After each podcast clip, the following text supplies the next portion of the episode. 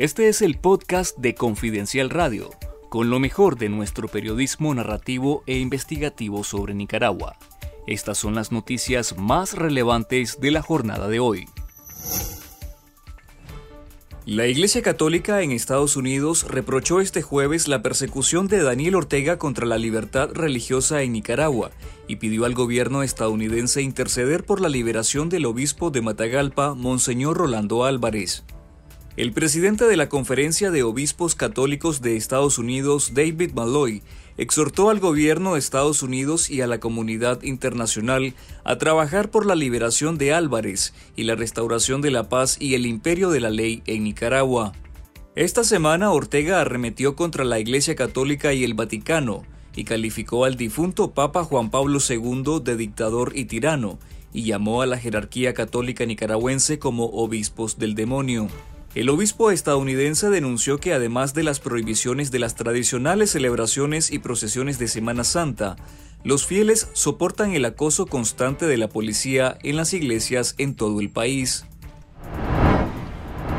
Organizaciones estadounidenses que apoyan a migrantes lanzaron la campaña Welcome Connect Travel, que pretende recaudar dinero y millas aéreas para costear los vuelos hacia Estados Unidos de migrantes que hayan sido beneficiados con el parol humanitario por la administración de Joe Biden. La iniciativa del grupo migratorio Welcome US y la multinacional American Express busca recaudar 1.5 millones de dólares para financiar los vuelos de solicitantes de Nicaragua, Cuba, Haití, Venezuela y Ucrania, explicaron las organizaciones.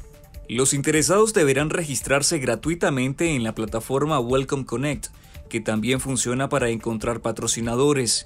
Según Welcome US, la página de registro está disponible para inscribirse el tercer martes de cada mes. Las fechas más cercanas son el próximo 16 de mayo y el 20 de junio. La red social Twitter eliminó este jueves las marcas azules o insignias de todas las cuentas de la red social que no están adscritas al programa de pago Twitter Blue, afectando a varias cuentas nacionales, entre ellas la de Confidencial con más de 189 mil seguidores y la de su director Carlos Fernando Chamorro con más de 243 mil seguidores.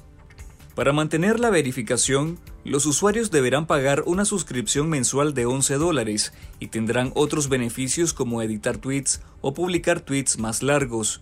La insignia de verificación fue eliminada también a varios medios nacionales como La Prensa, Artículo 66, Nicaragua Investiga e incluso medios de propaganda del régimen de Ortega y Murillo.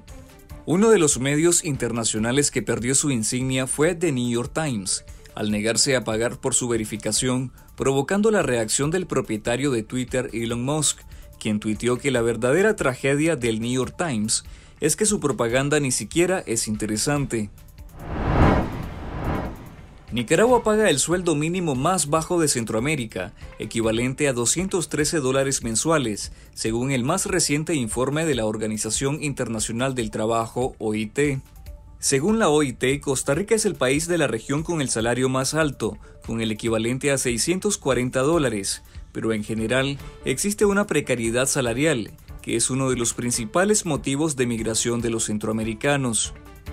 Ninguno de los salarios mínimos en Nicaragua, desde los 5.196 córdobas del sector agropecuario hasta los 11.628 córdobas para la construcción, cubren el costo de la canasta básica de 53 productos, valorada en 18.973 córdobas en marzo pasado, según el gubernamental Instituto Nacional de Información del Desarrollo, INIDE.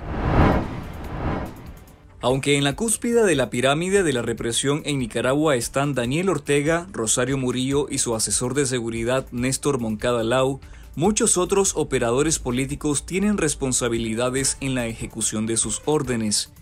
En nuestro sitio web confidencial.digital te recomendamos el especial que cuenta las historias sobre los represores premiados por Daniel Ortega tras la masacre del 2018, con perfiles de los principales operadores de la maquinaria represiva de la dictadura sandinista. Si usted desea saber sobre lo que hay más allá de las noticias de Nicaragua, les invitamos a conectarse a confidencial.digital y suscribirte al canal de YouTube Confidencial Nica para estar conectados con la verdad.